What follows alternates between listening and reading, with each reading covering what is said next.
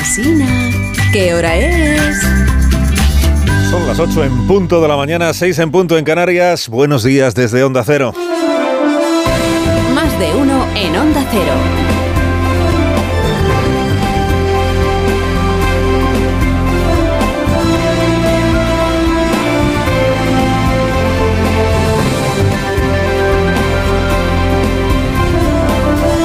Como están, bienvenidos a una nueva mañana de radio. Estrenamos el 20 de abril del año 2023 y anotemos la fecha 20 de abril del 23 porque hoy se va a producir un hito. En tiempo de rebajas a esto se le llamaría descambiar, porque hoy se le devuelve al Parlamento el Código Penal que aprobó hace ocho meses porque ha salido defectuoso. Y se cambia o se descambia por un Código Penal reparado en el que todavía se aprecian las costuras del remiendo que ha habido que hacerle. Para que el mismo Parlamento bendiga la rectificación más sonada de los últimos tiempos. Se ha cambiado tantas veces ya el Código Penal en esta legislatura que puede parecer poca noticia lo de esta mañana, pero es la primera vez que se cambia el Código Penal para deshacer el anterior cambio, no ha pasado ni medio año, y dejarlo más parecido a como estaba. Solo sí es sí. El asunto este de la ley que venimos contando desde el pasado mes de octubre, cuando empezaron a verse las consecuencias en las rebajas de penas. Hoy el Congreso culmina o consuma la operación en vaine, digamos, sin que nadie haya alcanzado a explicar todavía oficialmente cómo pudo suceder que se aprobara una ley que abarataba algunas agresiones sexuales sin darse cuenta. Y sin que nadie haya asumido en cabeza propia el desbarre legislativo que con tanto entusiasmo en su día fue celebrado por los grupos que apoyaron esta iniciativa, esta reforma legal. Bueno, lo, lo de que nadie pudo ver que habría rebajas de penas como consecuencia de esta ley venía siendo la versión oficial. Esto de los efectos indeseados, ¿no? Lo del nadie pudo prever lo que decía el, Ministerio de Justicia, el Ministerio de Igualdad, el- el gobierno, los grupos que lo apoyaron, ¿no? Es que nadie, ya que pasó por manos este texto y fue analizado y nadie se, se fijó en que podía tener esta consecuencia. Digo, ¿e- ¿es la versión oficial o era la versión oficial hasta ayer? Porque ayer esta versión oficial se dio agrietada por la delegada del gobierno contra la violencia de género, la jueza Victoria Rosell de Podemos, cuando le contó a Julia Otero que en realidad sí se hicieron simulaciones del efecto que tendrían estas reformas en el Código Penal en las sentencias que ya habían sido emitidas sobre casos de violadores y agresores sexuales, que naturalmente eso se hace siempre, le explicó. Cuando se va a cambiar el Código Penal, pues los especialistas de los ministerios dicen, oye, ¿y qué va a pasar con... Y si solicitan revisiones de penas a la luz del nuevo Código Penal, ¿qué, sucedería? ¿Qué consecuencias tendría? Y lo que les salió en aquella simulación antes de la aprobación de la ley es que dos de cada 100 casos ya sentenciados podrían, podrían, se podría producir en dos de cada 100 casos una rebaja de penas. Ministerio de Justicia con el equipo anterior, el del ministro Juan Carlos Campo y todos sus expertos, ahí estábamos también nosotras, pero desde luego la voz cantante en esto la lleva Justicia en cualquier eh, gobierno, no se toca el Código Penal sin que lo lidere el Ministerio de Justicia, se calculó y se hicieron incluso revisiones de, de condena y se calculó un 2% y además iban a ser las más leves. 2%. Ha acabado siendo un 30%, ¿verdad? Pero... De modo que los ministerios de Justicia y de Igualdad tenían una estimación sobre rebajas de penas, calculaban que podría ocurrir que hasta un 2% de las penas fueran rebajadas, mientras la ministra de Igualdad proclamaba en público que no habría ni un solo caso. Todavía no se conoce una sola reducción de penas. Y no se va a conocer. Es propaganda machista. Propaganda machista. Pero si ya tenía usted un informe que decía que podía haber un 2% de rebajas de penas, ministra. ¿Qué hacemos ahora con todas esas veces en que hemos escuchado a un ministro del gobierno decir con que hubiera una sola rebaja ya habría que cambiar esta ley?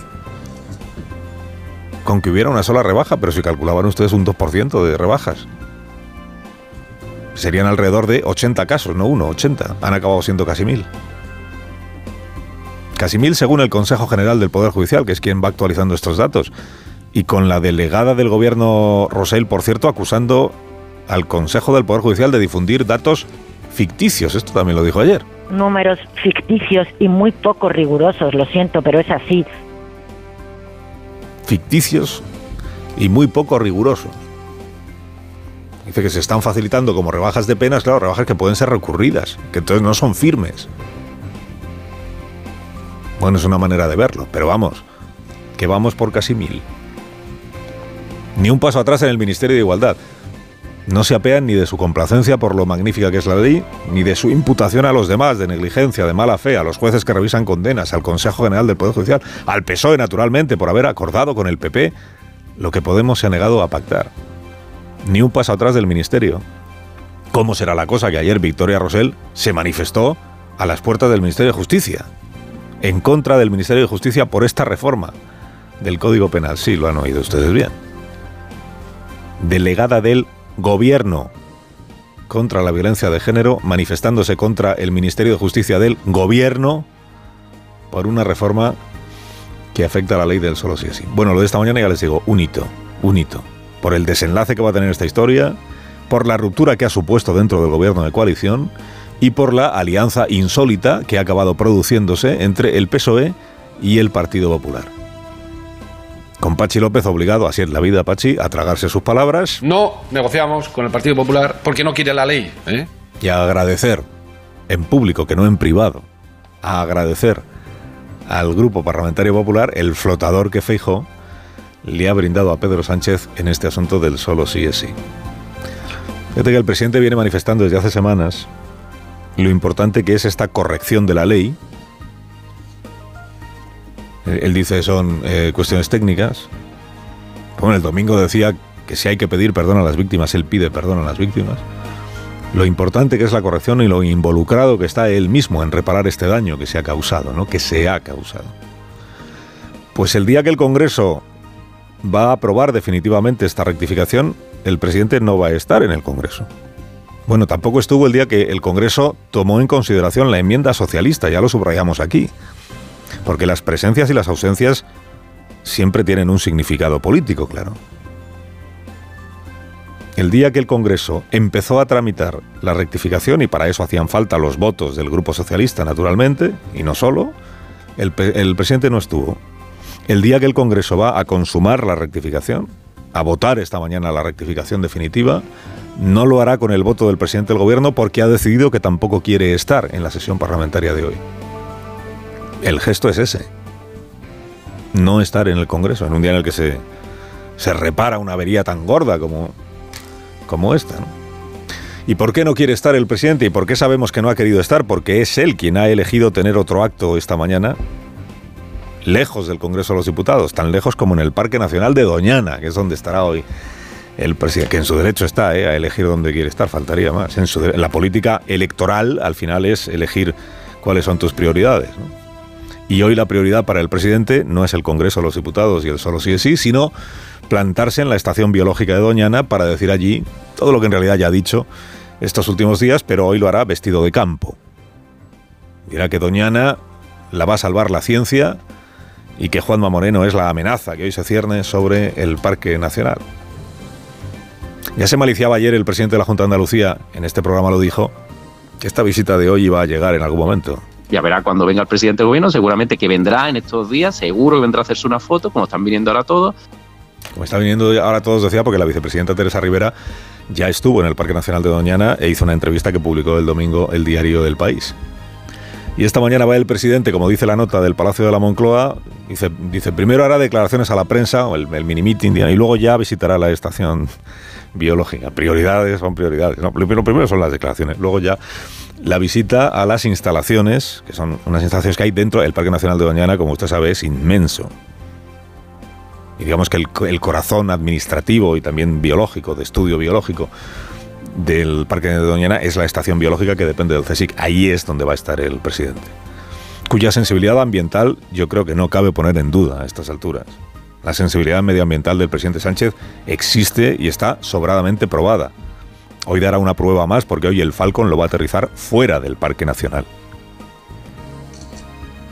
Podría parecer que hace esta visita fugaz porque le ha visto rentabilidad a retratar al PP como enemigo del, planeta, de terrorismo medioambiental, dijo el otro día el socialista Gómez de Celis, acuérdese.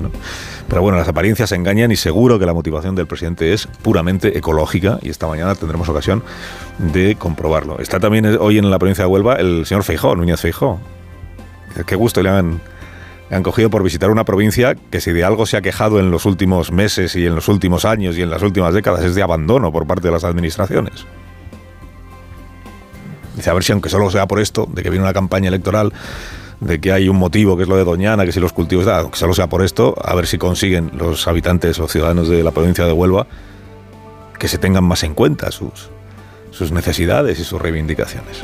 Bueno, no me va a hacer caso presidencia del gobierno porque nunca lo hace, pero por si le sirve la idea, a ver, ya que está en el Parque Nacional de Doñana el presidente y antes de partir hacia Córdoba, donde esta tarde tiene otro mitin, bueno, esta tarde eh, el presidente va a presentar la nueva base del Ejército de Tierra con Margarita Robles. Y luego ya aprovecha y se queda y da un meeting por la tarde, ya que ha viajado, pues.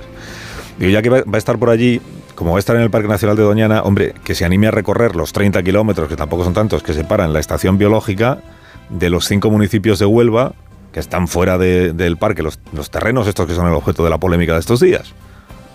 Donde hay cultivos, algunos de los cuales se están regando con pozos ilegales. Digo, ahí es donde está el debate, en Almonte, en Bonares, en Lucena del Puerto, en Moguer, en Rociana, ¿no? Si hay que calificar las tierras como regadío y traer agua para regarlas, del Tinto y del Odiel, que es la postura de la Junta, o hay que pedirle a los agricultores, hay que explicarles que no hay agua ni la va a haber, como dice la vicepresidenta Rivera, y que por tanto lo que tiene que hacer es hacerse a la idea de que su modo de vida tiene que ser otro a partir de ahora. Este es el debate y esta es eh, la parte menos cómoda de un asunto como este. Para los gobernantes, el presidente andaluz les está diciendo que podrán cultivar cuando esté el trasvase. Que mientras no haya agua, no, pero cuando esté el trasvase, como el trasvase es cosa de Sánchez, el gobierno central les está diciendo no, les, no se dejen engañar, no va a haber más tierras cultivables ni las puede haber. Desde luego no se puede regar con el agua del acuífero. Pues eso es lo que hay que decir a los agricultores. Decía ayer el presidente que se les está engañando. Doñana será salvada si cuidamos y no se engaña a los agricultores pues aprovecha el viaje. Porque en estos cinco municipios de Huelva hay división de opiniones y hay matices y está el ambiente muy caldeado con este asunto, porque hay agricultores que están a favor, agricultores que están en contra de ampliar los regadíos, agricultores que lo han hecho todo bien en los últimos y hay agricultores que lo han hecho mal. Hay matices incluso entre los alcaldes de esos municipios. El alcalde de Rociana del Condado es del PSOE y distingue entre agricultores que no tienen derecho a que se revise nada por las cosas que han hecho, ilegales todas, y agricultores que sí tienen derecho derechos históricos a poder regar y que quedaron excluidos del regadío en el año 2014. Nosotros siempre nos hemos posicionado a favor de revisar las tierras que sean revisables y nunca vamos a defender a aquellos agricultores que han arrancado pino o que no tienen derecho a seguir cultivando. Pero aquellos agricultores que históricamente han venido cultivando sus tierras y son han demostrado que sus tierras deberían haber entrado en el plan de la Norte, por supuesto que vamos a, defenderlo aquellos agricultores que están fuera en este momento del plan legal de regadíos, de la zona de regadíos, pero que han demostrado que deberían estar dentro. Esto lo dice el alcalde de Rociana, lo dijo en la brújula la semana pasada. Y es alcalde socialista. O sea, cuanto más se acerca uno al terreno, digamos que más matizadas son las posiciones. Ni el todos a regar como sea, aunque sea esquilmando el acuífero, ni esto de ni una sola hectárea más de regadío que es llamativo lo mucho que sobre este asunto vienen hablando el gobierno de España y el gobierno de la Junta de Andalucía y lo poco que se está escuchando a los alcaldes y a los interesados, que son los vecinos de los municipios. Y bueno, interesados somos todos porque Doñana es lo que es. Sí, claro, es verdad, pero... Por eso digo, podría aprovechar el presidente hoy su viaje para acercarse a estos municipios a decirles la única verdad que admite el gobierno de España a los agricultores, que no hay agua, que no va a haber agua y que no hay más agricultura posible. Ya sé que no me hará caso, pero... Pero esto sería, creo yo, lo coherente hoy. Carlos Alsina en Onda Cero.